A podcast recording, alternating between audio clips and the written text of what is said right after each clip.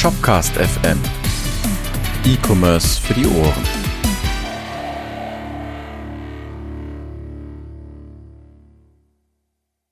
Moin Moin und herzlich willkommen zur nullten Folge von Shopcast FM, äh, dem Podcast. Und ich bin der Niklas. Ich bin äh, ein Developer, Evangelist nennt sich das beruflich bei äh, Shopware. Und ich wurde mal von Menschen gefragt, ob ich nicht bei so einem Podcast rund um E-Commerce mitmachen wollen würde. Ähm, und eigentlich wurde ich sogar von zwei Menschen gefragt, und zwar von Markus und Edin, die sind auch hier. Moin. Hallihallo. Genau, super. Das ist die nullte Folge. Es werden Dinge schiefgehen, es werden Sachen kaputt gehen, ähm, aber das ist ja auch so ein bisschen der Charme. Wir haben uns dafür entschieden, keine Sachen rauszuschneiden. Genau, wir wollten jetzt einmal kurz vorstellen, wer wir überhaupt sind, äh, grob, und dann, was dich als Hörer erwartet am Ende des Tages, wenn du diesen äh, Podcast zu deinen Favoriten hinzufügst, was du natürlich am Ende der Folge tun wirst. Auf jeden Fall. Mal. okay, aber lass einfach mal anfangen. Ähm, ich sag zwei Worte zu mir. Wie gesagt, ich bin äh, Niklas, äh, hier äh, Developer Evangelist. Ich bin jetzt zur Zeitpunkt der Aufnahme 37 Jahre. Ich bin also 82er Jahrgang und ähm, auch schon länger mit E-Commerce dabei. Ich habe angefangen mit XT-Commerce damals und bin Techniker. Das heißt also, ich, ich mache so Sachen mit Code. Ähm, ein Teil des Podcasts wird also definitiv technisch. Und äh, habe mich dann über OS-Commerce und, und andere Ausschweifungen irgendwann zu Shopware gehangelt und dann fand ich das so toll, dass ich mir da einen Job abgeben lassen. Ähm, was nicht bedeutet, dass das hier ein Shopware-Podcast ist. Auch wenn, wie sich gleich noch herausstellen wird, ich glaube, wir alle drei sind so ein bisschen vorbelastet. Mhm. Behaupte ich einfach mal. Na gut, wir können vielleicht mit dir anfangen, Markus, ähm, oder weitermachen. Erzähl mal ein bisschen was. Genau, also ich bin Markus, äh, Baujahr 84, also zwei Jahre jünger. Ähm, bisschen einige äh, Shopware-Projekte bisher gemacht und komme eigentlich ähm, aus dem Kaufmännischen, aber die IT hat es mir dann doch angetan. Und ähm, bin jetzt äh, bei mir im Unternehmen, ähm, das ist Star Corporation, aus Böblingen, also aus dem Schwabenländler, wie man wahrscheinlich unschwer an meinem Dialekt ein bisschen erkennt. Ich versuche es rauszuhalten, aber wir Schwaben können alles außer Hochdeutsch, von dem das her. sympathisch. Ja. genau. Und äh, bei mir im Geschäft, wie der Schwabe so schön sagt, ähm, bin ich verantwortlich für so ein bisschen Developer Operations. Ja, so das Layout von diesen Shops und so kleinere Plugins. Genau.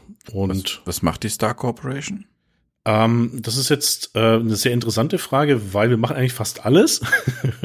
also dieser E-Commerce-Teil ist so ein ganz kleiner Teil von der IT. Wir machen äh, SAP-Consulting, wir machen Consulting selber. Ähm, wir sind Zulieferer für den in Stuttgart ansässigen Automobilbereich.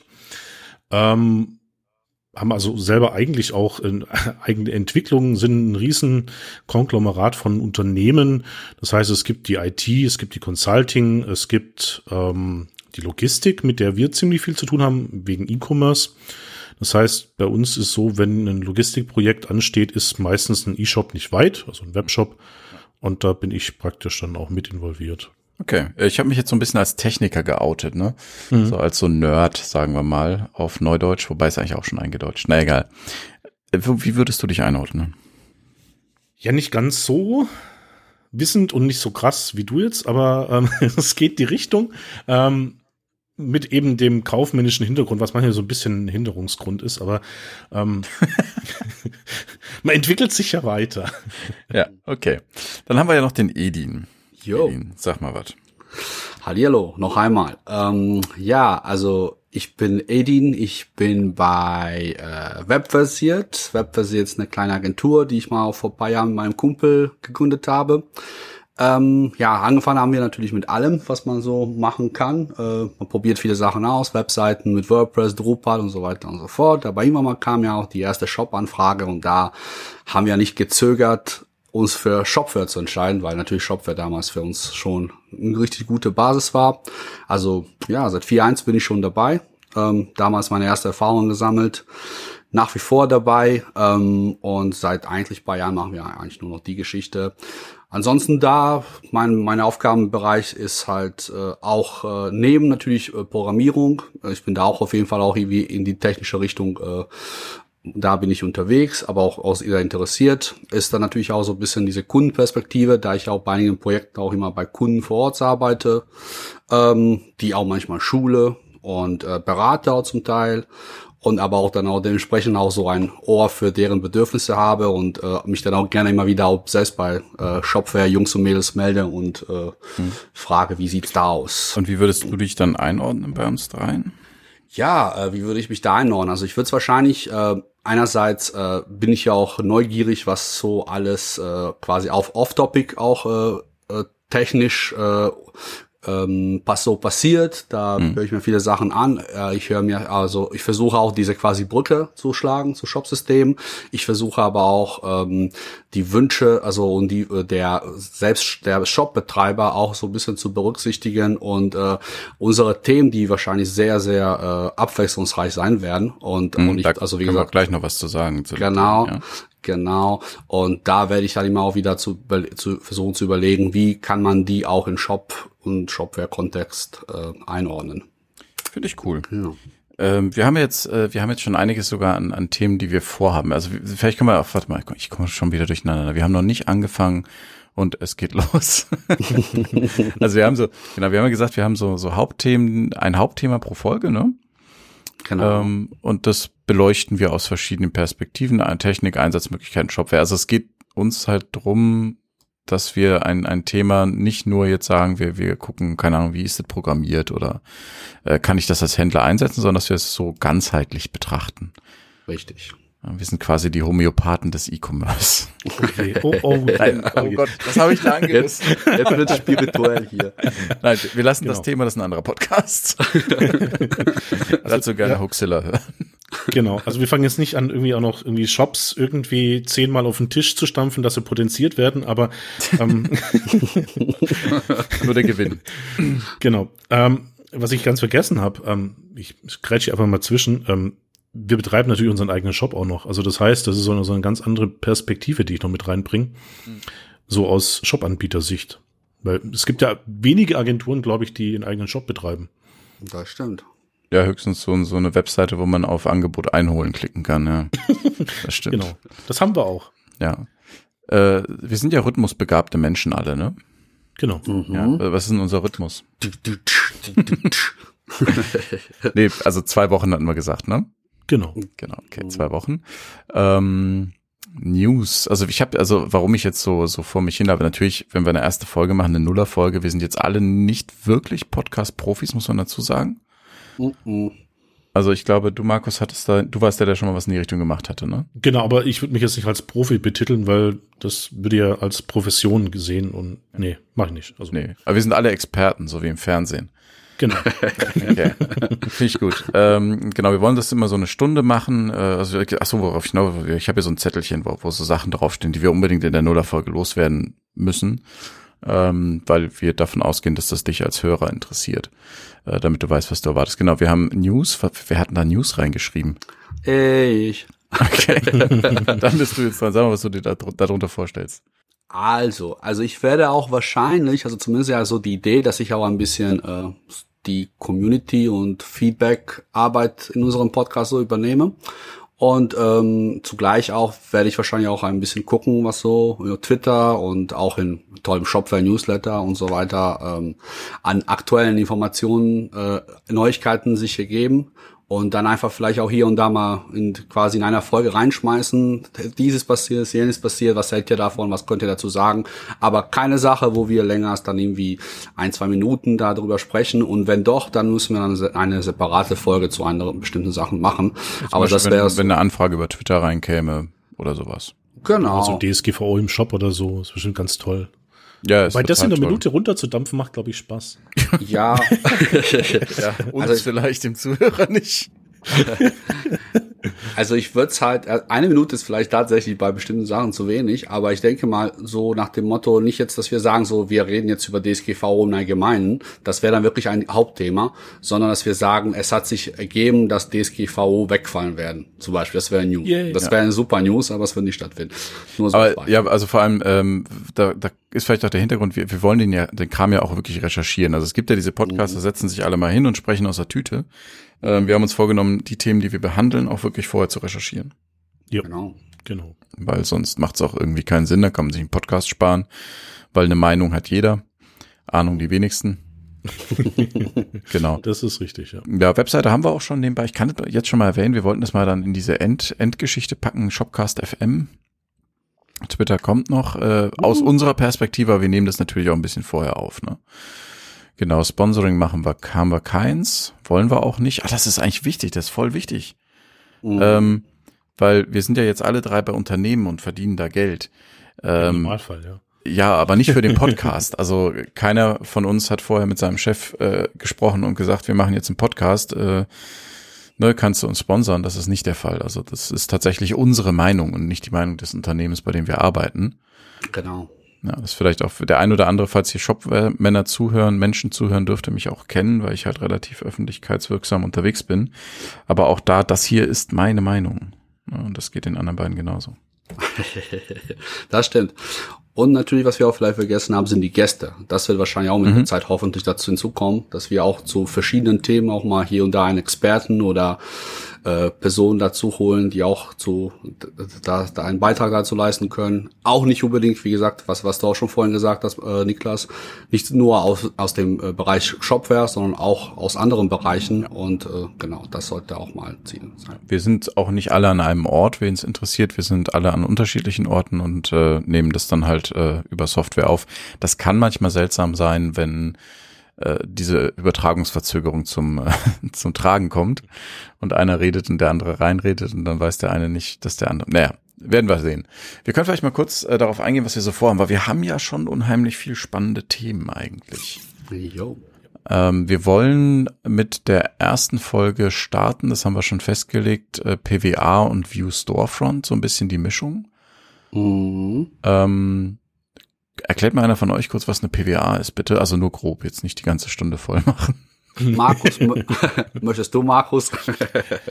genau, äh, ich, der sich damit am meisten aus, auseinandergesetzt hat, auf jeden Fall. Ähm, PWA ist nichts anderes wie eine Webseite lokal auf dem Handy. Das Natürlich wir jetzt mal so stehen.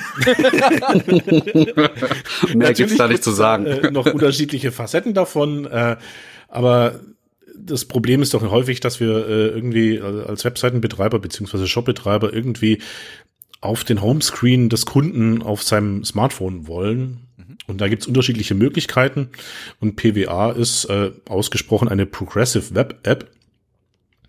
Äh, eine andere Art von App, ohne dass man da jetzt irgendwie eine Cross-Plattform-App mit Android und äh, mhm. iOS-Programmierung äh, liefern müsste, sondern das ist einfach so ein bisschen was, was die Web-Leute sprechen können. Ja, also eine installierbare Offline-App. Genau, da gehen wir dann nochmal genau darauf ein, was das meint, was das für Vorteile hat. Und vor allem, was der Händler davon hat und was der Kunde davon hat. Der Kunde soll ja auch noch was davon haben, äh, außer dass er leichter Geld ausgeben kann. Das ist dann eher was für einen Händler. Aber ich, ich sage einfach mal so ein paar Schlagworte vielleicht. Da können wir gleich nochmal drüber, vielleicht auch so drüber gehen, warum, wer sich da was äh, ausgesucht. Wir haben so ein bisschen das kategorisiert. Wir haben so äh, intern nennen wir das Hype-Train-Themen, also Themen, die mh, gerade auf Konferenzen immer, also auf E-Commerce-Konferenzen gerade äh, so ein bisschen groß rauskommen, sage ich mal. Serverless zum Beispiel ist jetzt auch schon ein bisschen her, aber oder gerade wieder im Kommen. Künstliche Intelligenz im E-Commerce. Ähm, Headless E-Commerce haben wir, wir haben In-Car und Voice Commerce, Microservices, Blockchain. Das ist nicht alles was für einen, aber das ist so, um mal so einen Überblick zu geben. Ähm, das waren so jetzt die Hype-Train-Themen. Was haben wir denn an Shopping-Themen? Also, wir gehen alle zusammen einkaufen und jeder hat ein Mikro. Nein, ähm, wir, es geht da schon so ein bisschen um Artefakten und nicht um irgendwie Shopping Queen, sondern ähm, es geht um so praktische Themen wie zum Beispiel die Auswahl des äh, passenden Shop-Systems, was vielleicht auch nicht ganz unwichtig ist, äh, ist zum Beispiel das Hosting. Mhm. Und Oder die Auswahl des Shopsystems ist auch nicht unwichtig. Ne? Genau. Aber Shopping Queen nebenbei, also ich persönlich wäre jetzt auch nicht abgeneigt, mal einfach eine Folge zu machen ähm, zum Thema, wie solche Formate am Ende ähm, das Kaufverhalten beeinflussen. Also so ein bisschen äh, Shopping-Psychologie. Ich selber bin jetzt kein Psychologe, ich weiß nicht, wie es euch geht. Nee, bin ich auch leider raus. Okay, aber man trotzdem kann man dazu ja was sagen. Ja, immer. Also, ob ja. danach das ist das Richtige ist, ist das andere. aber Ja, aber ja, das auf jeden Fall auch. Und äh, wir haben ja noch so ein bisschen was so Richtung äh, zum Beispiel Dark Patterns. Das, das wird für mich eine super spannende Folge. Dark Patterns, ähm, wer es nicht kennt oder kennt ihr, also kennt ihr beiden das, Dark Patterns? Ich habe das, ich, ich habe das so ein bisschen äh, letztens gelesen. Also es geht ja wirklich um diese Geschichte, dass man äh, durch wirklich dubiose und zweifelhafte äh, Praktiken die Leute dazu bewegt, dass die auch doch ganz schnell die Bestellung durchführen. Mhm. Ähm, Oder mehr kaufen. Ganz, oder mehr kaufen, genau. Also man kennt es ja vielleicht so, glaube ich, auch schon so ein bisschen aus diesem Bereich. Ähm, nur noch ein Zimmer verfügbar. Schlag zu. genau, genau. Genau. Gott. Ja, und Also, das also, ist sowas kann man natürlich auch im, im eigenen Shop umsetzen, indem man Mhm. äh, irgendwie artifiziell da so Rabatte, die runtertickern macht. Ne? Und da ist Mhm. dann halt auch immer so die Frage, ne? wo, wo, wo unterscheidet sich das Dark Pattern vom Kaufanreiz? Ist der große Kaufen-Button in einer freundlichen Farbe schon ein Dark Pattern oder ist das noch okay? Also, Der ne? muss blinken. Genau, nee, dann kaufen die Leute nicht, aber ihr wisst, was ich meine. ja, ja. An an welcher Stelle gehen wir, machen wir da den, den, den Schnitt für uns? So, das, das fände ich super interessant. Mhm. Ähm, und wir werden auch so natürlich so ein bisschen auf Shopware eingehen. Ne? Also es Ja. wird auch mal eine Folge geben, die ist dann aber gekennzeichnet, wo es eben um Shopware geht, weil wir alle drei es einsetzen. Mhm. Jo. Ich tatsächlich nebenbei auch. Also ich äh, betreue indirekt einen Shop. Also indirekt Ah. heißt, dass derjenige, der den Shop betreut, äh, ein guter Freund von mir ist und sich ab und zu mal meldet und sagt, hey, wie kann ich denn? Wie mache ich denn? Das ist Das. echt lustig. Da habe ich auch noch ein bisschen so den Draht zum, zur Basis. Ne? Ja. ja, das ist cool. Das ist cool. Ähm, ja, und natürlich, wenn wir Shopware sprechen, also dann wahrscheinlich werden wir nicht nur Shopware 6 ansprechen, sondern auch nochmal weiterhin Shopware 5 auch mal irgendwie zum Thema machen. Ähm, da tut sie auch einiges Bitte ich jetzt noch drum. demnächst. Mhm. Also Für die, die es nicht wissen, Shopware als Unternehmen hat eine neue Version rausgebracht. Also Shopware ist ein Shopsystem, das man installieren kann auf seinem Server und dann hat man einen Shop. Ähm, und da gibt's eine neue Version, die aber nicht vor Ende 2019 in äh, die Öffentlichkeit released wird. Die ist jetzt als Developer Preview verfügbar. Also öffentlich ja, aber eben als Developer Preview aktuell noch gekennzeichnet. Später dann so eine Early Access Phase. Ähm, und da ist natürlich auch dann so spannende Sachen wie, äh, wie ist denn das? Ich habe jetzt einen Shop mit XY, ne? muss jetzt nicht Shopware sein, lohnt sich das, äh, auf Shopware 6 umzusteigen und sowas? Ich meine, gut, Shopware selber gibt da natürlich viele Infos zu raus, aber können wir auch nochmal drüber diskutieren vielleicht. Mhm. Genau. Ja, ist Aber ähm, wie, wie ist es jetzt eigentlich zu dem Podcast gekommen? Ich wurde gefragt. Das ist Ja. bei mir so, wenn irgendjemand sagt, guck mal, da steht ein Mikrofon. Dann sage ich, Oh mein Gott, oh mein Gott, oh mein Gott. Moin, moin, ich bin Niklas. Das ist so ein Automatismus bei mir. Aber vielleicht könnt ihr darüber mehr erzählen, weil ich wurde tatsächlich auf dem Community Day von Shopware einfach angequatscht von euch beiden. Mhm. Genau. Genau, also Ja, ich schuld. glaube, ich bin schuld, ja.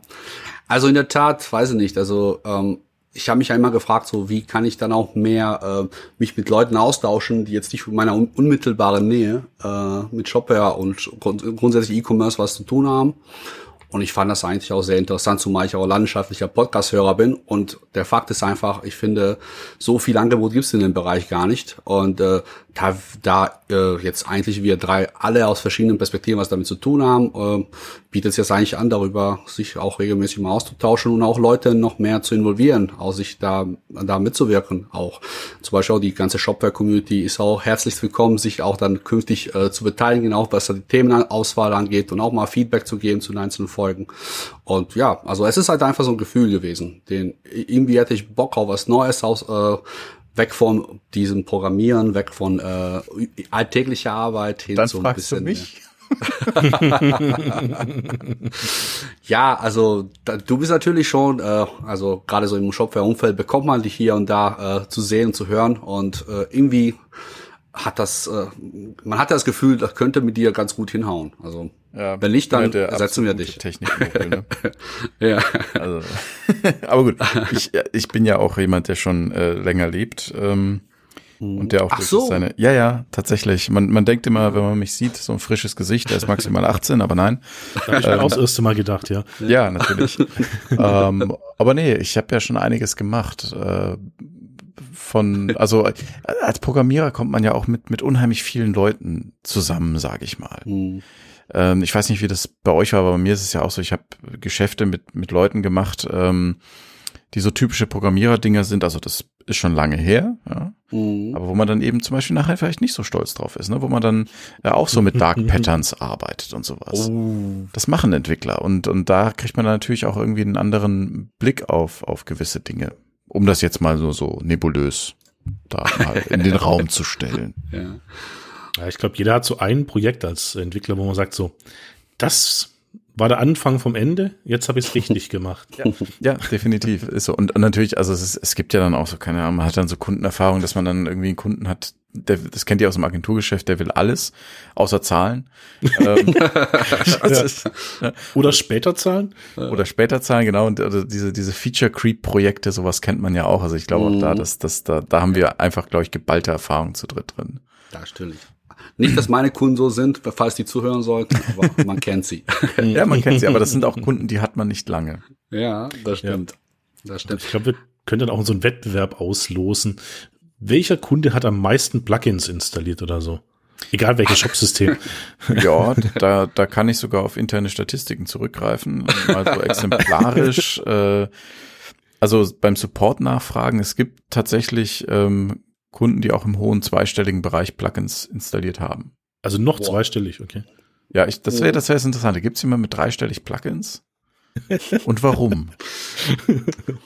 Man kennt ja diese Plugins, die eine kleine Funktion erfüllen, sowas wie äh, Home-Button setzen. Also das sind, wenn man wahrscheinlich hunderte davon hat, um Team aufzuwerten. Wenn man sich quasi kein Template kaufen will, sondern das. Genau. Okay. Genau, genau. Aber das ist doch eklig.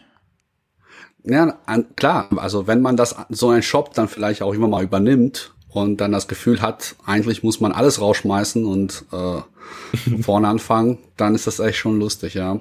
Also vor allem, es erschreckt auch oft dann einen. Man denkt, oh Gott, das ist ja ein Monster-Shop, dabei ist es einfach nur oft viele, ganz viele, viele Kleinigkeiten, die durch einzelne Plugins dann abgebildet werden. Ja. Ja, aber es macht ja, egal wie du es machst, das macht ja in Summe den Shop erst kompliziert. Also das ist ja immer so, wenn man jetzt als Externer äh, hergeht und sagt, keine Ahnung, mach mal einen Button in den Shop. Der soll, mhm. keine Ahnung, wir brauchen Newsletter, mach da mal einen Button rein. Dann, dann denkt sich ja mhm. der Auftraggeber oder der, der, der Shopbetreiber erstmal, das ist nur ein fucking Button, der, das macht der in einer halben Stunde fertig. Ähm, ja. Und dann geht's aber los. Dann musst du erstmal das Template anpassen. Dann brauchst du irgendwie ein Backend, das die Newsletter verwaltet. Also jetzt, wenn das im Shop-System nicht integriert wäre, ist jetzt nur ein Beispiel. Ähm, da musst du irgendwie einen externen Newsletter-Service anbieten und, und da bist du erstmal ein paar Tage beschäftigt. und von außen sieht man es halt nicht.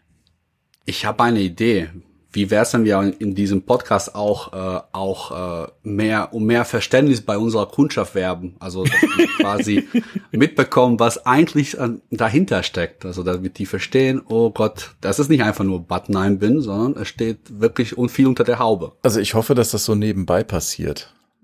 Wollte ich auch gerade sagen, weil also ja. wir können natürlich uns, ja, ich glaube, es ist extrem schwierig, da für Verständnis zu werben, weil das würde ja bedeuten, dass jemand ein halbes Informatikstudium oder zumindest eine Ausbildung ähm, zum Programmierer haben muss, um äh, sämtliche Abläufe dahinter zu verstehen. Und selbst dann ist vielleicht nur ein sehr geringer Teil davon äh, abgedeckt. Und nicht unbedingt. Ja, also ich habe keinerlei Ausbildung in die Richtung. Echt? Echt? Oh. Ich habe einfach, ich habe äh, damals ähm, von meinem Vater einen alten Amiga bekommen. Da war ich, glaube ich, äh, nee, das habe ich vor, meinen ersten richtigen Rechner habe ich bekommen, also das war ein i386er, da war ich 14. Aber auch ein alter abgelegter von meinem Vater und seitdem habe ich eigentlich nur vor diesem Rechner gesessen. Hm. Ähm, diesem einen, heute noch? Nee, ja, also äh, gedanklich gefühlt ja. ähm, nein, aber nein, natürlich habe ich ihn abgegradet. Äh, aber ja, also ich habe nie vom aufgehört mit mit Rechnern äh, zu tun zu haben und dann ist das irgendwie dann dann machst du Dinge teilweise auch besser als Leute, die frisch aus dem Studium kommen. Ähm, oder was heißt besser? Du, du hast mehr Erfahrung einfach da drin. Das ist richtig, ja. Die Wollte machen damit jetzt nicht sagen. Andere Dinge besser, ne? Ja. Aber auch also, Shop, was ich, nur um das, den Gedanken noch kurz zu Ende führen. Ja. Das heißt, ein, ein Shopbetreiber, der sich irgendwie schon seit ein paar Jahren mit dem Bums auseinandersetzt, äh, der hat nicht zwingend kein technisches Verständnis, nur weil ihm die Ausbildung fehlt. Ne?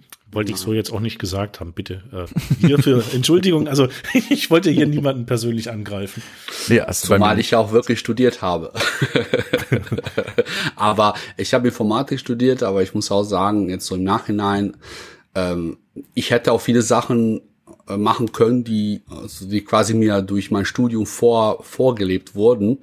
Aber letztendlich, äh, also das, was ich heute mache, vermute ich jetzt mal, ist, sind zehn Prozent von dem jetzt irgendwo nützlich gewesen ich habe also ich hatte auch Wirtschaftsinformatik und da ist es halt, da muss ich auch sagen, da, da ist zum Beispiel jetzt aus der Perspektive, dass ich auch eine Agentur betreibe, hat sich das auch viel mehr bewährt, weil man muss, man kann ja, man muss ja nicht auch sagen, mal alles machen, was man auch machen kann. Und man lernt halt auch so ein bisschen dieses abzuwägen. Also wo ist der Nutzen und was man alles programmieren kann. Und das ist halt auch schon manchmal praktisch. Aber für alles, was ich heute programmiere und so weiter, davon kam eigentlich jetzt gefühlt null vom Studium, das alles auch irgendwo durch Selbstlernen, autodidaktisch und so weiter. Ja, das Studium gibt, gibt dem Ganzen halt so Struktur, ne? Also du, genau. du lernst, du lernst mit Dingen umzugehen. Mhm. So, so wie zum Beispiel eine Kernprogrammiererfähigkeit unabhängig vom Studium ist halt googeln. Ja. oder eine oder Stack Overflow. Ja, genau, oder Stack Overflow. Aber äh, ja, ist, ist so. Du, wenn du, wenn du weißt, wie du den Bums bedienen kannst, dann wird vieles viel, viel genau. Du lernst diese Pattern sozusagen und du lernst, dass du selbst lernen musst, sonst keiner, du musst ja selbst in den Arsch treten. Also das ist halt auch so ein bisschen, wo der quasi was hinzukommt. Also wenn du studierst und äh, keiner sagt ja, morgen musst du deine Hausaufgaben machen, dann musst du ja nicht, ne? Und nur halt, du kommst nicht voran. Und irgendwann musst du dann selbst für dich entscheiden, ja, will ich das jetzt oder will ich das jetzt nicht? Und, das ist ein bisschen äh, aussortieren auch, ja, das stimmt. Genau. Ähm, ach so, was mir auch noch gerade einfällt, wo wir gerade bei so, so, so Geschichten sind, ne? Das ist ja die Nuller-Folge, da können wir noch so ein bisschen rummeandern. Ja. Ähm, wie lang, nebenbei, wie lang machen wir die eigentlich heute? ich dachte fünf Minuten. also auf eine Stunde wollen wir schon kommen, oder? naja, jetzt nicht gezwungen. Ich glaube, wenn wir kein, wenn wir kein richtiges Thema haben, müssen wir jetzt nicht auf eine Stunde. Wir werden sehen. Der, der, der Hörer oder du, lieber Hörer, weiß das ja dann am Ende. Ich habe mir aber notiert, mhm. wann wir angefangen haben. Also je nachdem, äh, nach einer Stunde werde ich sagen, so, lass mal die Leute in Ruhe. Länger sollte es nicht da. Nee, aber ähm, ach siehst, jetzt habe ich meinen meinen Gedankenfaden verloren. Eigentlich wollte ich was ganz anderes. Äh, genau, Mitmachspielchen. Also wir sind ja durch unsere Webseite erreichbar. Da steht auch drauf, wo unser Twitter-Account ist, bla bla bla. Ähm, nur nochmal zum Verdeutlichen, wir wollen tatsächlich Beteiligung haben. Ne? Yes. Okay. Mhm. Nur, dass wir das nochmal ganz deutlich gesagt haben. Also auch, auch Kommentare zur Folge. Ich weiß nicht, ich kenne ich kenn das nur so ein bisschen von YouTube und äh, ich habe mal auf Twitch eine Zeit lang gestreamt, ähm, aber nur Gaming-Content, nichts Sinnvolles. Und da will man ja schon so Feedback haben und da will man auch irgendwie Interaktion haben. Ich weiß nicht, wir würden das dann über Twitter wahrscheinlich lösen, ne? Wahrscheinlich. Sicher.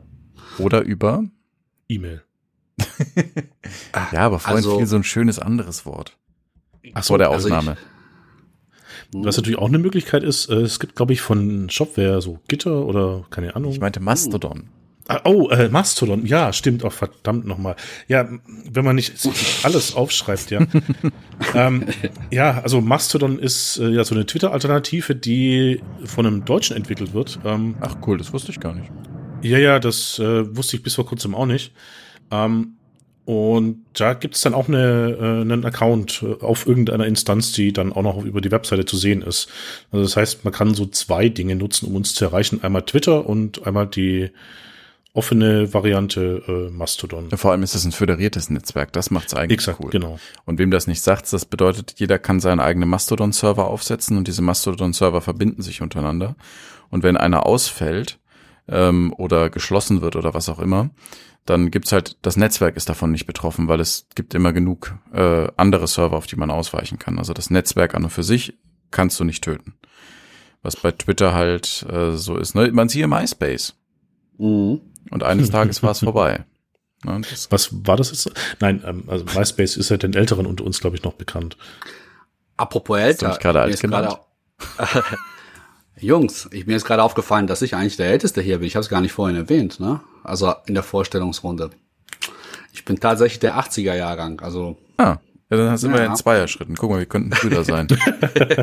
Ich gut. Föderierte Sachen kommen wir übrigens auch nochmal dazu, so ein bisschen, wenn wir über Blockchain reden. Warum reden wir eigentlich über Blockchain? Vielleicht können wir das mal kurz anreißen. Ich finde das ein super interessantes Thema, gerade bei E-Commerce, weil das so eine von den Sachen ist, wo viele Leute falsche Vorstellungen haben. Genau deswegen. Ja. Ja, ja, okay, das war jetzt ein bisschen ein Rohrkrepierer, ne? Nein, also ich sag mal, die, die, die Sache ist ja, jeder denkt, er hat Ahnung von Blockchain, hm. aber nachher ist es halt, so eine generische Technik, die halt ähm, in gewisser Weise über alles drüber gelegt werden kann. Und ich glaube, das haben viele noch nicht so ganz kapiert, beziehungsweise denken halt erst schon wieder irgendwie so ein Buzzword-Bingo. Und denken äh, an Bitcoin vor allem. Genau, oder irgendwie Litecoin oder keine Ahnung, irgendwelche komischen Währungen, die. Facebook um, Libra. Genau. Und nebenbei, ja. deswegen habe ich, ich glaube, ich war das sogar, der das Thema ursprünglich vorgeschlagen hatte, Blockchain. Ja. Ich habe genau. wegen Facebook Libra darüber nachgedacht, weil ähm, aktuell ist es ja noch so, dass Blockchain wirklich ja, nennen wir es mal, für den E-Commerce eher eine Spielerei ist. Äh, es gibt zwar Smart Contracts und so ein Kram, ähm, aber du brauchst es nicht wirklich. Mhm. Und mit Facebook Libra könnte sich das halt schlagartig ändern, wenn das denn kommt. Also Blockchain ist so ein bisschen auch Facebook Libra, ähm, wo man übrigens, man kann übrigens nicht einsteigen in deren Währung ähm, und die Blockchain dahinter. Es sei denn, man hat 10 Millionen auf der hohen Kante und ist ein Unternehmen, das Facebook mag. Aber äh, eine Frage dazu. Mhm. Ähm, oft ist ja in diesem Kontext Blockchain auch die Frage dieser Zentralisierung, Dezentralisierung. Das war ja das, das ist ja auch der größte Vorteil eigentlich von ganzen Blockchain-Anwendungen oder halt Plattformen. Und ich glaube, da bei Libra haben wir keine Dezentralisierung Doch. so gesehen. Ja? Ja. Also gesteuert wird das Ganze sowieso von einem äh, Non-Profit-Unternehmen. Ich habe das jetzt noch nicht zu Ende recherchiert, deswegen weiß ich ein paar Sachen nicht genau. Ja. Ähm, aber eine Blockchain als Technologie ist per Definition dezentralisiert. Äh, ja. das geht nicht anders. Also wenn es nicht dezentralisiert ist, ist es keine Blockchain. Ja, ähm, ja. Und das ist auch gleichzeitig eins dieser riesigen Probleme, weil was wird, also jetzt grob gesagt, in der Blockchain festgehalten, unter anderem alle Transaktionen, die jemals stattgefunden haben. Mhm. Ne, also und oder nennen wir es nicht Transaktionen, nennen wir es Aktionen. Also alles, was jemals in diese Blockchain reingeschrieben wurde, bleibt da drin. Es ist eine verteilte Datenbank. Ähm, und die, das ist deshalb was Besonderes, weil es eben so und so viele äh, kopier, kopierte Versionen gibt. Und wenn etwas Neues in eine Blockchain hineingeschrieben wird, müssen so und so viel Prozent, das kann man natürlich äh, äh, quasi, wenn man eine eigene Blockchain aufmacht, sich aussuchen, so und so viel Prozent müssen zustimmen, dass diese Transaktion valide ist oder diese Aktion valide ist und erst dann wird es in die Blockchain geschrieben und dann ist es aber auch für alle gültig. Und wenn jetzt zum Beispiel sich ein Teil einer Blockchain abspaltet, weil, keine Ahnung, irgendein Gammelland seine Grenzen dicht macht und eine Firewall drumherum zieht und später wieder dazukommt, dann wird das einfach stumpf überschrieben, weil es überstimmt wird. Mhm. Also da kommen dann noch so Sachen mit dabei. Und äh, wie gesagt, es ist immer dezentral, um eben diese ähm, Single Point of Failure ja, genau. Das, ne, also wenn du, wenn du auf deinem eigenen Rechner deine eigene Währung mit deinem eigenen Blockchain aufmachst, interessiert das keine Sau, weil du kannst sie manipulieren, wie du Bock hast. Ne, also man sagt auch, es ist ein dezentrales Kassenbuch quasi. Das ist so Aber ist das, dahinter.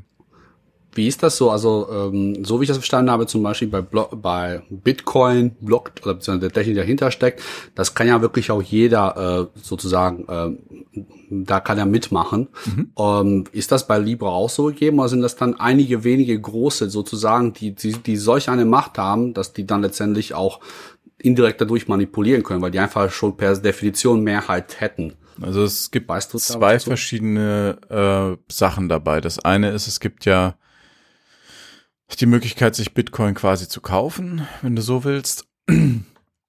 ähm, und das und sie zu errechnen. Ich weiß jetzt nicht, wie das bei Facebook Libra mit dem Errechnen von Block, von Blöcken ist, von Bitcoins ist. Ja. Ähm, müsste man mal gucken, das müssen wir dann recherchieren. Aber grundsätzlich ist es so, du kannst nicht da rein investieren, so nach dem Motto. Mhm. Ähm, du musst dann bei ein, also, oder ich fange anders an. Entschuldigung. bei Bitcoin gibt es ähm, die Möglichkeit, sich Bitcoins zu kaufen.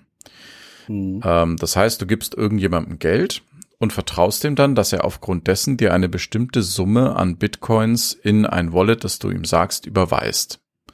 So, das, so funktioniert der Bitcoin-Kauf. Das ist aber erstmal völlig losgelöst von Bitcoins. Da reden wir jetzt so ein bisschen über Währungen per se. Ähm, das ist das eine Modell, ne? dass man quasi sagt, äh, gib mir Bitcoins. Ich kann dir auch sagen, gib mir Bitcoins, ich gebe dir eine Ziege. Also, ne, das ist erstmal unabhängig von der Währung. Und der Wert von Bitcoins bemisst sich halt daran, wie bei einer Aktie tatsächlich. Deswegen ist Bitcoin auch so hoch spekulativ, weil heute wird damit eigentlich nur spekuliert. Ähm, ne, bemisst sich eben daran, wie viel ist dir bereit, jemand für eine Bitcoin zu geben. So. Ähm, wenn du jetzt sagst, du möchtest dir Facebook Libra kaufen, dann ist immer die Frage, von wem? Und da wird es wohl feste Unternehmen geben, zum Beispiel PayPal ist dabei. Die haben sich mit 10 Millionen bei, bei diesem ganzen Projekt eingekauft oder das mit 10 Millionen gesponsert. Ähm, und mhm. der, der große Unterschied ist, zu Bitcoin oder sowas ist gar nicht, wie wird gehandelt. Das weiß ich auch nicht genau im Moment, wie das funktioniert. Der große Unterschied ist, um einen Account zu haben, also um ein Wallet zu haben, ähm, gehst du bei der Bitcoin-Blockchain einfach hin, drückst auf Ich hätte gerne und Ende der Geschichte. Und da musst du dich aber identifizieren. Das heißt Postident oder was auch immer. Das heißt, die mhm. wissen ganz genau, wem was gehört und können dann eben auch ganz genau nachvollziehen, wer hat wann wem was überwiesen. Das heißt, du bist nicht anonym. Mhm. Das ist das große Neue. Was es dann auf einmal noch interessant macht. Traum. Mhm. Ja, indirekt. Die Frage ist, werden die identifizierbaren Daten in der Blockchain gespeichert oder wird das von den Unternehmen vorgehalten? Und ich tippe mal ganz hart auf Zweiteres. Mhm. Ja, das ist ja auch deren wahrscheinlich auch Marketing, äh, Daseinsberechtigung sozusagen, dass die da diese, über diese Daten verfügen oder die vielleicht auch notfalls auch später für welche Zwecke auch immer benutzen können. Ja, aber also man will auch eigentlich nicht, so wie es bei Bitcoin ist, selber Teil der Bitcoin sein, das heißt selber Transaktionen bestätigen, ähm, weil du, sag mal so, ich habe ja am Anfang gesagt, du hast für jedes äh, Bit, das da gesetzt wird, das wird für immer gespeichert. Mhm. Ähm, ja. Wir reden jetzt aktuell, wenn du an der Bitcoin-Blockchain teilnehmen möchtest, musst du dir die Blockchain runterladen, um ein Teil davon zu sein. Oder du vertraust irgendeinem random Typen da hinten im Internet, dass der das schon für dich macht. Blöde mhm. Idee. Wenn du selber machst, lädst du dir erstmal entspannte 2,3 Terabyte runter. okay. Wenn ich das richtig im Kopf habe. Es können auch nur 200 Gigabyte sein. Nee, warte mal, 200 Gigabyte. Stimmt. Sorry, 200 Gigabyte, nicht 2 Terabyte. Ja, aber auch, auch, auch das. Ne? 200 Gigabyte erstmal runterladen, damit du an der Bitcoin teilnehmen, an der Bitcoin Blockchain teilnehmen kannst. Blöd. Das heißt, ja gut, wobei da gibt's glaube ich auch irgendwelche anderen Lösungen, die das trotzdem irgendwie verifizieren. Ja, man sollte halt nicht zu Mount Gox gehen, aber nee, aber das ähm, meine ich. Du, du kannst auch jemand anderem vertrauen, ne? Klar. Mhm. ist halt die Frage, möchtest klar. du das bei PayPal machen oder bei irgendeinem Typen, der mal eine Webseite aufgezogen hat, so, ne? Ich glaube, ich mache die Webseite auf. ja. Aber guck mal, jetzt haben wir schon so einen kleinen Einblick, Einblick gegeben, wie wir funktionieren. Jetzt habe ich sehr viel erklärt. Wir können vielleicht noch mal ein anderes äh, Thema anschneiden, wo jemand anders mehr erzählt, das dann da als äh, Hörer auch noch mal. Weil wo ich zum Beispiel gar nicht so viel Ahnung von habe, weil ich eben so ein, so ein Ent Entwickler auch bin, ist diese ganze Geschichte mit ähm, Updaterei. Wie ist denn das, wenn wir jetzt darüber reden, wir updaten Shops? Aus eurer Sicht? Also für mich wäre das natürlich eine sehr technische Sicht, dann würde ich euch jetzt irgendwas über Blue Green Deployment an die Backe labern. Hm. Ähm, das kann man zum Beispiel nicht immer machen, das ist das Problem. Wie, was, was sagt ihr denn aus eurer Sicht? Was, was ist, wenn man, wenn man Shops update? Sollte man überhaupt Shops updaten, außer bei Sicherheitslücken? Und wenn ja, warum? Und erzähl mal was.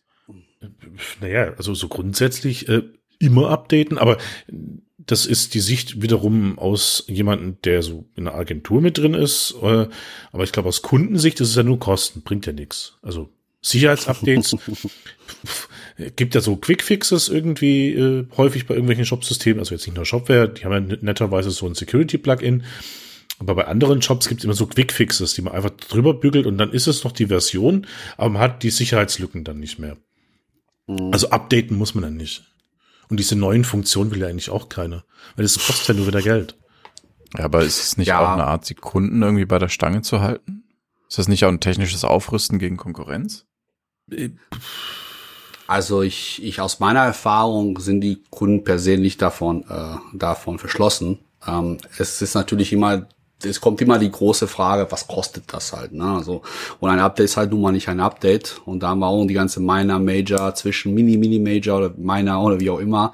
Und ähm, es ist halt auch äh, die Frage, wie man das macht. Ne? Also wir können ja natürlich äh, das Ganze ähm, simpel, relativ einfach machen übers Backend. Also Shopware gibt es ja auch ganz viele Möglichkeiten zu, dass man es einfach problemlos über Backend macht. Aber man kann es natürlich auch viel technischer machen über die Konsole und so weiter und so fort. Ähm, ist also, äh, ich, bei mir ist es halt eher so, dass ich dann wirklich so ähm, abwäge. Also wie, wie, ist, wie ist das Budget vom Kunden? Wie viel äh, passiert denn darüber? Kommen da irgendwelche Features gerade rein, für, die für ihn nützlich sein können? Aber es ist natürlich auch der Aspekt, dass man mit denen viel sprechen und denen erklären muss. Also warum braucht er das oder warum das, braucht er diese Version jetzt gerade nicht? Warum diesmal vielleicht sogar einfach nur das Sicherheits, das berühmte Sicherheitsplugin von Shopware auch in dem Fall ausreicht für eine Weile. Und äh, da spielt auch dann immer so eine, so eine Erfahrung ähm, ist ein Plugin, was, also ein Update, was gerade rausgekommen ist, auch ähm, ist stabil genug oder wartet man noch ein bisschen ab? Äh, ob da jetzt noch ganz schnell eine Folgeversion kommt, das passiert auch manchmal. Wie, wie macht ihr also, das, wenn, wenn ihr jetzt ein Update einspielt? Welcher, ja. was jetzt auch immer, das ist nicht, dass das neue Features bringt, dass das nicht nur so ein, so ein Security-Dingsbums ist oder ja. Bug, Bugfix. Ja. Ähm, so, habt ihr dann immer die Features danach auch im Einsatz? Nein. Also das ist tatsächlich oft so, dass, äh, ich sag mal so, wenn Bugs da reinkommen, äh, jetzt weiß ich nicht, ob du jetzt gerade gesagt hast, Bugs dabei oder nicht dabei, weil war das nochmal? Nicht ein reines Bugfix-Release. Okay, nicht reines, okay. Also das ist tatsächlich oft so, dass dann auch irgendwie Sachen dann äh, gefixt werden, die auch schon länger bekannt sind, die dann, wo man die dankbar annimmt.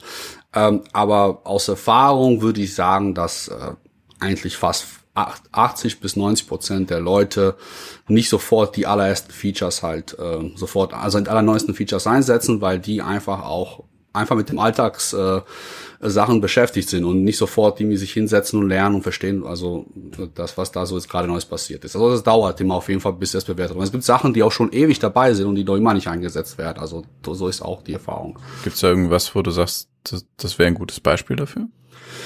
Ähm, ich kann zum Beispiel sagen, ähm, zum Beispiel Customer Streams im, im Shopware-Umfeld ist jetzt nicht jedermanns Sache. Also das, die sind auch so schon relativ speziell. Ähm, da kann man die vielleicht Markus mal kurz erklären, was das ist. Mhm. Oh Gott, das ist genau das Thema, wo ich überhaupt nicht so fit bin. okay, dann, dann, ähm, dann kann Edin das erklären. Ja, also man kann dann, also vielleicht irgendwie äh, die Parallele zu Product Streams, ähm, das kenne ich jetzt natürlich. genau. So. Also man kann ja, man kann auf jeden Fall durch äh, bestimmte Regeln definieren, äh, welche Kunden in eine sozusagen einen Topf reingeschmissen werden sollen, je nachdem, ob, ob sie diese Regeln äh, erfüllen oder nicht. Also man kann zum Beispiel sagen, wenn Kunden einer Kundengruppe gehören und in letzter Zeit so und so viel Bestellungen vorgenommen haben, äh, sollen die äh, erkannt werden und dann kann man an diese Kunden bestimmte Funktionen kleben, dass man sagt, zeig nur für diese Kundengruppe diese Einkaufswelt äh, oder nicht. Ein ganz einfaches Beispiel. Also Einkaufswelt wäre eine Content-Seite in dem genau. Fall. Und das heißt, es ist ein reines Marketinginstrument. Das ist ein reines Marken. Kann man natürlich auch ein bisschen zweckentfremden und sagen, so ich baue mir so Custom äh, äh, Streams äh, äh, um sozusagen, um zu gucken, um, um einfach für mich interne Auswertungen zu haben. Wie viele Kunden habe ich von der Art und wie viele habe ich von der Art. Also viele benutzen es auch dafür, mhm. um äh, sehen das halt einfach im Backend. Also das gibt's auch oder halt man importiert, exportiert das. Äh, Newsletter kann man auch daran verknüpfen, dass man nur bestimmte Kunden bestimmte Newsletter-Arten bekommt. Also es ist aber im großen Teil dafür ausgelegt. Und äh, da muss ich sagen, da ist meine Erfahrung, dass das eigentlich so die wenigsten nutzen. Ähm, und viele sind einfach am Ende des Tages froh, dass die einfach ein paar Landingpages haben und die sind einfach für alle da. Und also so ist das so meine Erfahrung bisher. Habe ich das gerade richtig also, rausgehört? Newsletter sind für dich kein Marketinginstrument? Nee, ein, ein, sorry, sorry. Also Newsletter sind auf jeden Fall Marketinginstrument. Also deswegen Custom Streams indirekt eigentlich auch dafür geeignet, genau. Okay. Und äh, Markus, warum hast du da jetzt keine Ahnung von, weil du es nicht einsetzt, oder? ja. ähm, also ja und nein. Also da das Ganze bei uns äh, im Unternehmen so ein bisschen anders strukturiert ist, dass die Marketinggeschichten eher vom Produktmanagement ausgemacht werden und nicht eigentlich nur die harten Dinge realisieren muss, also nicht diese Sachen, die man im Backend rumfummelt, sondern so Plugin und entsprechend auch äh, das Frontend. Da hatte ich bisher wenig Berührungspunkte zu Customer oder ähm, Product Streams, weiß aber, dass das bei Shopware ein relativ großes Feature ist, wo auch, äh, sag ich mal, marketingtechnisch seitens Shopware ziemlich draufgehauen wird, dass es total cool ist. Ist es auch cool, soweit ich es verstanden habe. Aber das ist so ein bisschen diese Funktion, die bei Amazon, glaube ich, auch so ein Punkt ist, so Kunden kauften auch, geht so ein bisschen die Richtung und damit kann man das auch steuern. Hm. So war zumindest. Aber bei, bei dir macht das quasi einfach jemand anders. So. Genau. Okay, verstehe. Und ich bin eher derjenige, der die Updates einspielt. und äh, ja, das, das ist äh, ja äh, schwierig manchmal, ähm, weil natürlich äh, Arbeit muss bezahlt sein und wenn da jetzt ein Update da ist, äh, muss natürlich in gewisser Weise auch der Kunde darüber informiert werden. Und da ist es dann immer so schwierig, teilweise zu sagen, ja, jetzt haben wir das äh, zweite Punkt-Release, also zum Beispiel 1.2 mhm. und vorher hatten wir die 1.0. Ähm, was bringt das dem Kunden dann? Und das ist, glaube ich, immer so ein bisschen eine Abwägung. Ähm, häufig sagt der Kunde auch, nee, brauche ich nicht. Und auch Sicherheit, ja, nächste Woche, Mittwoch dann mal. Ähm, es läuft ja. Genau, das ist äh, immer so ein bisschen die Schwierigkeit. Und als Entwickler bin ich da immer so ein bisschen, da lieben mich meine Kollegen, die das vielleicht auch hören, können jetzt mit dem Kopf nicken, äh, lieben mich meine Kollegen sehr dafür, dass ich da inzwischen sehr rigoros bin und sag, am so und so vielten wird das Update installiert, Punkt. Ja. Aber sagst du dem Kunden dann auch an so und so vielen zahlst du mir Geld damit oder was? Oder hast du ihm bis dahin Gerade was die Sicherheit, also nee, nee, also die Sicherheitsupdates, die oder das Update von den Plugins, was ja teilweise auch schon ähm, oder diese kleinen Sicherheitsfeatures, äh, die halt gefixt werden. Mhm. Da darüber gesprochen. Natürlich so, wenn es Updates sind von Version 1.2 auf 1.3, das mache ich nicht irgendwie nächste Woche Freitag und egal, ob der Shop danach geht oder nicht, sondern das wird natürlich schon getestet und so. Also das ist ja, jetzt klar. nicht so holla die Waldfee, äh, mhm. äh, hoch die Hände Wochenende, sondern ähm, das wird schon geplant ja. Aber es muss natürlich auch entsprechend bezahlt sein. Und häufig ist es einfach so, dass die Kunden, glaube ich, da nicht wirklich immer den Mehrwert davon sehen, warum jetzt ein Update und vor allem, warum schon wieder ein Update? Das war doch letzten Monat schon wieder hm. eins. Ja, das ist. Hatten einer von euch beiden einen Kunden, der eher so fickrig auf ein Update ist? Das ist bei uns ein PM, ja. ein Product Manager, ja. Okay, also, ja ich würde sagen, also aus meiner Erfahrung, jetzt fickrig nicht, aber ähm, was halt auch äh, jetzt nicht angesprochen wurde, ist so ein bisschen diese Geschichte, dass wir nicht nur von Shopware-Updates reden sollen, sondern auch natürlich auch von Plugin-Updates. Und da ist auch so eine auf jeden Fall äh, große äh, ich sag mal so Abhängigkeit, dass zum Beispiel einige Plugins dann auch eine Shopware-Version dann teilweise voraussetzen, weil die ein Feature bringen, was der Kunde haben möchte und dass sich das so gegenseitig hochzieht. Mhm. Und da kommt es auch dann auf, dass wir einfach wirklich auch teilweise Shopware abgedatet haben, nur weil ein Update, also ein Plugin einfach irgendwas gebugfixt hat und gesagt hat, aber ich setze trotzdem Shopware 5.5.10 voraus. Ah, also, ich verstehe. Das ist auch zum Beispiel ein Aspekt. Mhm. Genau. Und äh, ein anderer Punkt, was ich auch noch mal kurz noch erwähnen wollte, ist ja natürlich auch, äh, dass auch viele Kunden gar nicht, also jetzt also nicht viele meine Kunden, aber allgemein viele Shopbetreiber die äh, Wichtigkeit von einem Update-Testsystem absolut extremst unterschätzen und das auch eher als Kosten ansehen als als ähm, Notwendigkeit. Und dann das kann man einfach äh, da sehe ich Genau, und da sehe ich halt oft das Problem, äh, dass wenn man jetzt dann einen neuen Kunden bekommt, dem das so quasi einfach nur äh, immer selbst äh, Update klicken fertig, weil man das vielleicht irgendwie vom seinem Smartphone-Gerät kennt, dass das einfach funktioniert und gut ist. Das macht er, glaube ich, äh, einmal, da, danach ist der Shop kaputt. Ja, also das vermute ich mal. Also, aber die sind auch da gar nicht so, ähm, die sehen es auch gar nicht so schlimm. Teilweise sagen die, ja gut, das spiele ich halt Backup von gestern an und werde die, die Bestellung händisch nachpflegen. ja, genau. Also ich finde es persönlich natürlich auch allein schon die äh, Bestellungen nochmal irgendwie nach, einzuspielen oder mhm. händisch zu verarbeiten, anhand der Mails, die noch eingetrudelt sind, finde ich schon äh, Gott. schon extrem. Ja, aber das ist halt die äh, manchmal schon die Realität, die da draußen vorzufinden ist. Gibt es bei euch, fällt mir gerade so ein, gibt es bei euch, weil ich finde das ein interessantes Thema, das können wir vielleicht auch nochmal irgendwie ähm, bearbeiten. Gibt es bei euch Leute oder Kunden, die keine externe Warenwirtschaft einsetzen? Ja. Warum? ähm, also, weil es so meinen Pickware gibt. Ja, das würde ich da drunter zählen. Ah, okay, okay, gut. Dann, ähm, es gibt tatsächlich Leute, die gar keine. Also, aber ich meine, das ist, ich meine, Shopware ist halt sehr, äh, äh, deckt ein sehr breites Spektrum an Kundschaft ab. Es gibt einfach sehr viele Leute, die einen kleinen Tante-Emma-Laden betreiben oder irgendwie von zu Hause aus nebenbei was machen und für die reicht das einfach vollkommen, einen Bestand zu führen in, in dem Artikelstammdaten. Mhm. Und Also im Shop dann wirklich selber im Online-Shop. Genau. Okay. Genau, die sind da drinnen, die sehen, okay, äh, oder halt die haben Produkte, wo die einfach per se unendlichen Bestand haben, weil die irgendwie Dropshipping betreiben äh, und äh, und dann passen die halt dem die Rechnungsvorlagen und machen noch hier und da ein Plugin, dass das irgendwie das Leben erweitert und erreicht hat und dann erstmal ist das irgendwie äh, kein Thema halt für die, weil das auch irgendwie für ein, zwei Mann Unternehmen eine Warenwirtschaft zu betreiben auch wieder noch ein extra Overhead am Ende bedeuten kann und die erstmal so glücklich sind halt, also Okay, krass. ja, Also. Will man das mit Inventur und so? ja eben, das denke ich mir auch. Also, Ja. wenn das jetzt das Finanzamt hört, ich glaube, äh, da äh, rennen gerade dann ziemlich viele. Ja, ja, nur die Frage ist halt dem, äh, ja, wie ich schon sagte, wenn du irgendwie so eine Art Dropshipping machst, also du hast ja eigentlich nicht wirklich ein Lager und eine Inventur. Ich weiß nicht, da brauchst du wahrscheinlich Inventur von deinem Büro zu durchzuführen, aber du hast jetzt nicht irgendwie vor Ort irgendwie 5000 Sachen liegen. Gut, wenn du natürlich keine eigene Warenhaltung hast, ist natürlich so Genau. ein Warenwirtschaftssystem natürlich, wie der Name schon sagt, so ein bisschen Genau. obsolet, aber Genau. ähm, äh, man braucht ja immer so grundsätzlich so eine Bestellabwicklungslösung. Ja. Ähm, ja gut, einige machen das natürlich auch wiederum händisch. Also das ist halt, kommt immer auf das Produkt an. Also ähm, ich meine, bei BigQuery gibt es auch da Möglichkeiten, das irgendwie so zu, zu automatisieren, wenn man BigQuery im Einsatz hat. Also wer BigQuery nicht kennt, das ist eine Warenwirtschaft, die als Plugin innerhalb von Shopware läuft. Genau. Und auch im, mit dabei ist sozusagen.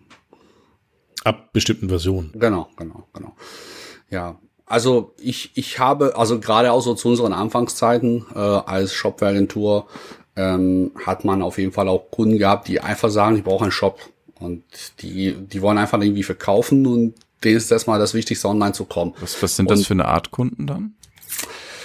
Puh, ich weiß nicht, ob ich das jetzt irgendwie so erzählen kann konkret, nur, aber nur grob, äh, also es gibt ja zum Beispiel ja. den typischen, ich, ich mache zu Hause Marmelade und vertick das. Ja, ja. also es gibt ja Leute, die kaufen tatsächlich irgendwie selbst noch irgendwo Sachen ein äh, zu einem bestimmten Thema. Ähm, ja, ich muss jetzt tatsächlich überlegen. Ähm, Mach ein fiktives Beispiel, das nicht ganz passt. ich, ja, ähm, Irgendwas irgendwo einkaufen, nehmen wir ähm, Besteck. Besteck. Okay, also Besteck wahrscheinlich äh, würde ich sagen, eignet sich eher nicht dafür.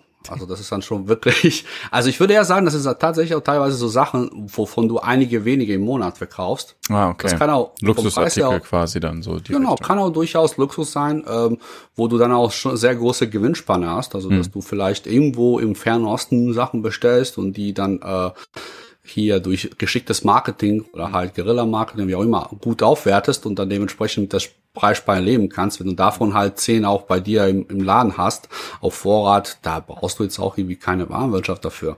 Ähm, natürlich je, äh, Genau. Ähm, die Frage ist halt auch nur, wie komplexer wiederum die Sachen sind halt. Ne? Also wie, ähm, ähm, ob die auch sehr viele Beschreibungsdaten haben oder geht es einfach um einige wenige Aspekte, die vollkommen ausreichen, dein Produkt hinreichend zu beschreiben.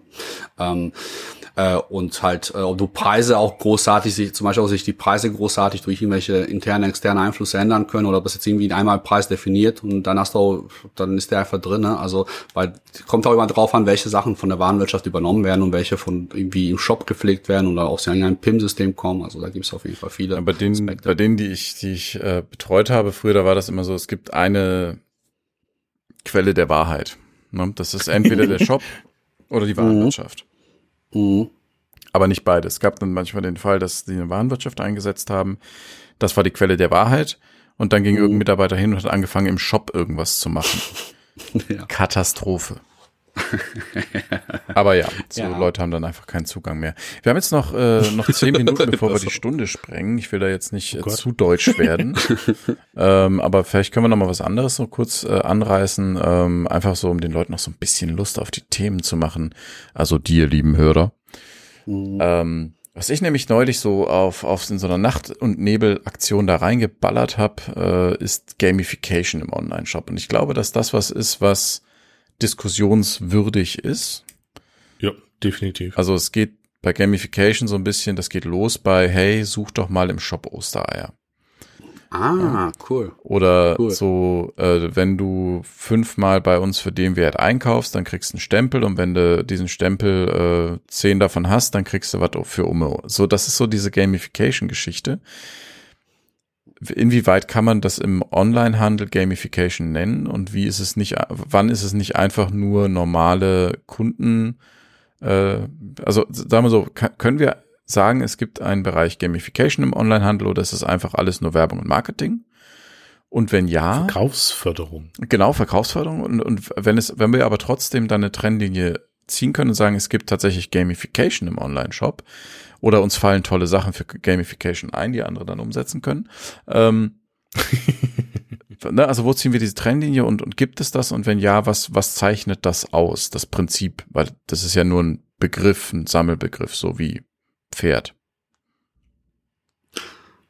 Also ich finde, ich finde da tatsächlich grün hinter den Ohren, was in dem Bereich angeht, aber ich finde es durchaus interessant. Also jetzt gerade so, wo du das erwähnt hast, also wie du das überhaupt gemeint hast. Ich habe tatsächlich unsere Notizen da in den Beinen nicht durchgelesen. Ist okay, ich schreibe das hauptsächlich für mich.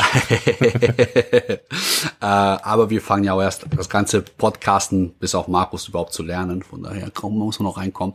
Aber ich finde das Thema echt spannend. Also da kann man bestimmt sehr, sehr viele machen, machen und vor allem gerade so, da wir auch äh, sehr breites Spektrum an Shop-Bereichen, äh, Branchen haben können, ist wahrscheinlich auch jede Branche auch irgendwie für eigene Gamifications-Möglichkeiten äh, das ist ein guter Gedanke geschaffen. Ja. Ich glaube, wir können das auch so richtig auf die Spitze treiben mit Ideen.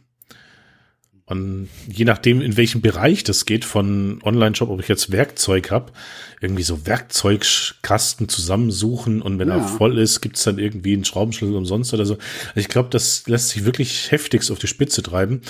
Will das der Bis es dann so, so richtig trashig wird wie die Webseite von Lin Cars. Das kommt in die Shownotes rein, das müsst ihr euch mal angucken, ist ein Autohandel in England. Die Webseite ist wirklich Richtig geil. so einen kleinen Teaser noch, um in die Shownotes reinzugucken. Es ist sowieso auch mal, glaube ich, spannend, das haben wir jetzt nicht irgendwie schon als Thema festgelegt, aber grundsätzlich, ähm, wie funktioniert ein Shop ähm, auf einer auf einer Kundenansprache-Ebene? Was gibt es da für Sorten? Ich habe neulich einen ähm, Kaffee für meine Freundin bestellt. Ähm, bei einem, also ich selber trinke keinen, falls es irgendwen interessiert. ähm, und dieser, dieser Kaffeeshop, die, die Jungs, die das machen, die, die kenne ich aus meiner Zeit in Berlin. Da war ich mal im Beta-Haus eine Zeit lang und habe da Quatsch gemacht. Und ähm, da waren eben auch diese Coffee Circle, heißt das, können wir auch in diese ominösen Show Notes packen. Ähm, mhm. Das machst aber irgendjemand anders von euch, ne? okay, gut. Also, ähm, Coffee Circle heißen die und wenn man auf deren Online-Shop geht, hat man erstmal nicht den Eindruck, dass man wirklich da ist, um was zu kaufen. Das kommt so ein bisschen später, sondern erstmal fühlt man sich wirklich so, als würde man, also oder ich fühle mich so, ich will da nicht verallgemeinern, als würde ich einen Kaffeeladen betreten. Und das ist aber einfach nur ein Online-Shop, ähm, wo jetzt nicht irgendwie noch eine Content-Geschichte vorgeschaltet ist, sondern die haben sich einfach Mühe gemacht oder die Agentur ähm, und haben alles richtig gemacht. Ich finde das ein super Beispiel. Nebenbei, die sind keine Sponsoren von uns. Mhm. Aber sowas könnte man ja auch mal, dass man dann eben sagt, na, hier gibt's diesen Kaffeeshop und hier gibt's diesen Autoshop und schauen wir mal, wie das geht. Es gibt zum Beispiel auch einen, den ich jetzt nicht näher nennen möchte, den wir auch nicht besprechen werden, aber es gibt einen im Shopware Support legendären Shop, ähm, weil der einfach aussieht wie eine 90er Jahre Beep World Seite. Ähm, also ne, legendär. Mittlerweile haben sie so ein bisschen Face -over, äh, Facelifting gemacht, aber es ist immer noch grauenhaft. Die machen gute Umsätze, also die machen auch irgendwas richtig. Oh. Aber dass man sich dann eben mal sowas nochmal raussucht ähm, und einfach drüber spricht, was macht einen Shop attraktiv für den Kunden. Ja, ich würde auch gerne mal einen Nachtrag zum Gamification machen, was mhm. wir uns vielleicht aber natürlich auch fragen sollen. Und ähm, inwiefern diese Gamification auch davon ablenken kann, überhaupt eine Bestellung zu machen, was eigentlich alle Shopbetreiber am Ende haben möchten. Mhm. Ähm, wenn man jetzt da hinkommt und einfach Spielchen betreibt und da klickt und dort klickt und hier und klickt und sich gar nicht auf Produkte fokussiert, sondern nur, nur auf das Drumherum. Das kann natürlich auch irgendwie, also ich denke mal, Gamification ist cool, aber es muss auch wahrscheinlich dann irgendwie richtig gemacht werden oder ohne dass es irgendwie zu sehr zu einer Spielwebseite ja, Die Frage ist, was ist deine Zielsetzung? Äh, ja. Weil es gibt ja schon, dass du sagst, okay, die Gamification mache ich entweder, um direkt Geld zu bekommen. So, keine Ahnung, Thema Lootboxen. Ne? Also du sagst, äh, wenn du mir, keine Ahnung, fünf Euro gibst, dann kriegst du ein Zufallsprodukt aus diesen Produkten. Ja, ja. So, das wäre das eine. Und das andere wäre eben, dass du sagst, äh, ich möchte das zur Kundenbindung betreiben. Na, das ja. wäre dieses Stempelsystem. Mhm. Ja, oder direkt ähm, eine relativ großer Metal-Versand äh, in Deutschland äh, setzt sowas ein. Wenn du 70 Euro bist, bestellst, dann kriegst du irgendwie ein T-Shirt für Umme mit bei oder irgendwie so ein Lanyard oder keine Ahnung was. Und so kann man das natürlich auch so ein bisschen den Umsatz nach oben treiben, also mit gezielten Da Maßnahmen. würde ich mich schon fragen, ist das Gamification? Ja. Das müssen wir nämlich erstmal definieren, was, Ja. was, was meinen wir damit, wenn wir Gamification Mhm. sagen. Ähm, weil für meinen Begriff zumindest muss da eine Spielmechanik drin sein, Spielloop. Ja, und da kommen wir wieder zur Spieltheorie. Ja, ich mag das. Und ab jetzt weiß ich nichts mehr. Das macht nichts. Deswegen haben wir ja vorhin schon gesagt, wir recherchieren den Kram richtig gut durch. Genau. Und dann ähm, haben wir auch alle eine andere Perspektive, wir recherchieren unabhängig voneinander. Das heißt, wir können uns auch noch gegenseitig überraschen. Es war super, das sind dann diese Momente der Stille, wenn einer was sagt und alle so, fuck. Genau, also ich habe die Hausaufgaben nicht gemacht. genau. Nein, nein. Alles hier durch Regie, also da steht ein Regieplan und man weiß ganz genau, wer wann spricht, wer nicht. Daher, wenn ich schweige, heißt das, ich darf nicht reden. Genau. Nur für euch da draußen. Also wir haben den Mute-Button beide gedrückt. Ich habe ja noch so einen, so einen Bannen-Button, Geil. wenn mir mal Bin die ich mal Meinung nicht gespannt. gefällt. Ja, jetzt bin ich mal gespannt auf die finale Version. Wahrscheinlich hört man mich gar nicht. Wer Also ja. Tatsächlich, es könnten technische Probleme aufgetreten sein. Wir wissen das jetzt aktuell noch nicht. Der Hörer weiß es. Dieses Internet. Ja, dieses Internet. Genau. Nee, aber ich finde, wir haben eigentlich jetzt, glaube ich, einen ganz coolen Einblick tatsächlich gegeben in das, was wir vorhaben, in das, was wir sind und in das, wie wir als Gruppe funktionieren. Und ich würde, ja. äh, sorry, also noch ein Thema würde ich natürlich auch nochmal erwähnen wollen, ähm, weil wir sind alle irgendwo Developer auch und da ist zum Beispiel auch, was mein Herz für schlägt, sind die ganzen praktischen Sachen, wenn man wirklich tatsächlich für Shopware programmiert, ähm, gibt es da sicherlich viele Sachen, die wir alle noch irgendwo lernen können und da, dazu habe ich mir auch so ein paar äh, Systeme überlegt, sowas sprich, nehme ich ein Mac oder ein Linux oder ein Windows-System, wenn ich programmieren möchte Ui, für. Shopware, beispielsweise. Oder äh, wenn man, sag ich mal, wie baut man am besten seine äh, Entwicklungsumgebung? Welche Tools benutzt ihr? Ist das ja wirklich nur alles PHP Storm?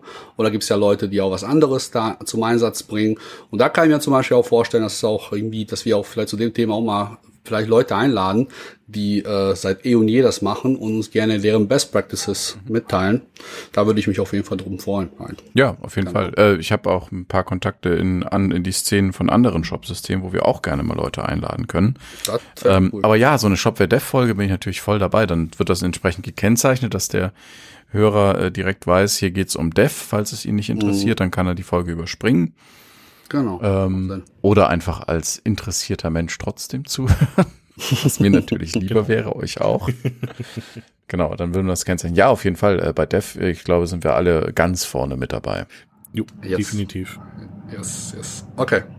Wenn natürlich jetzt noch irgendjemand einen Themenvorschlag hat, so nach dem Motto, da haben die ja gar nicht dran gedacht, äh, kann man das per äh, Twitter, E-Mail, Mastodon, Fax oder Snail Mail uns auch einreichen. Telegram. Okay. Oder wir brauchen Telegram, einen ja. Telegram-Channel. Aber nur, wenn es genug Leute über Twitter verlangen. Genau. Und ich bin dafür, dass der Markus jetzt ein Faxgerät bei sich einrichtet, damit das auch. Hey, ich habe tatsächlich seit ewigen Zeiten noch so eine äh, Online-Fax-Nummer.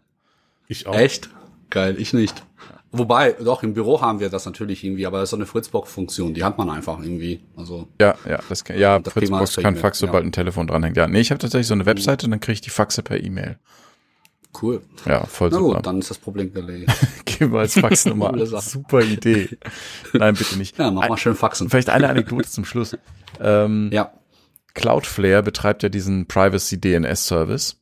Und äh, ist jetzt egal, was, was, wer es nicht weiß, ist scheißegal. Idee ist, du kannst denen eben eine Domain schicken und kriegst die IP-Adresse zurück. Das macht entweder dein Computer automatisch oder du kannst denen auch eine SMS schreiben. Ne, wenn du gerade vom Internet abgeschnitten bist, kannst du den, also ne, wenn dein, dein DNS gesperrt ist, kannst du, ne, du kannst denen auch eine Telegram-Nachricht schicken sogar. Uh, Okay, das wusste ich jetzt nicht. Und die haben neulich tatsächlich ein Telegramm bekommen. Richtiges per Post geschicktes Telegramm mit einer Anfrage. Geht das noch? Das geht noch. ähm, ich habe tatsächlich heute dann äh, daraufhin geguckt, was kostet ein Telegramm bei der deutschen ein Telegramm bei der deutschen Post liegst du zwischen 17 äh, nee 12 und 20 Euro. wow. Ne? Also für 12 Euro für 160 Zeichen ohne Schmuckfunktion. Aber ja, nee, auf jeden Fall, die haben ein richtiges Telegramm, ein Telegramm bekommen und die werden es auch beantworten mit der entsprechenden IP-Adresse. Ah, cool. Äh, warte. Ja, lustige Anekdote aus dem. Also, nee, Telegram uns bitte nicht schicken. Nee, aber die Leute wissen ja auch gar nicht wohin. Mhm. So anonym ist das Internet dann doch noch. Aber ja, wenn ihr uns mit einem äh, Telegramm äh, überrascht, werden wir es in der äh, Folge dann danach verlesen und äh, ganz begeistert sein. Jo, Gut, dann ha haben wir soweit, oder? Haben wir soweit. Die Wir sagen Tschüss. Nuller-Folge. genau. Tschüss. Und Und bis, demnächst. ja, Bis dahin. Ciao. Ciao.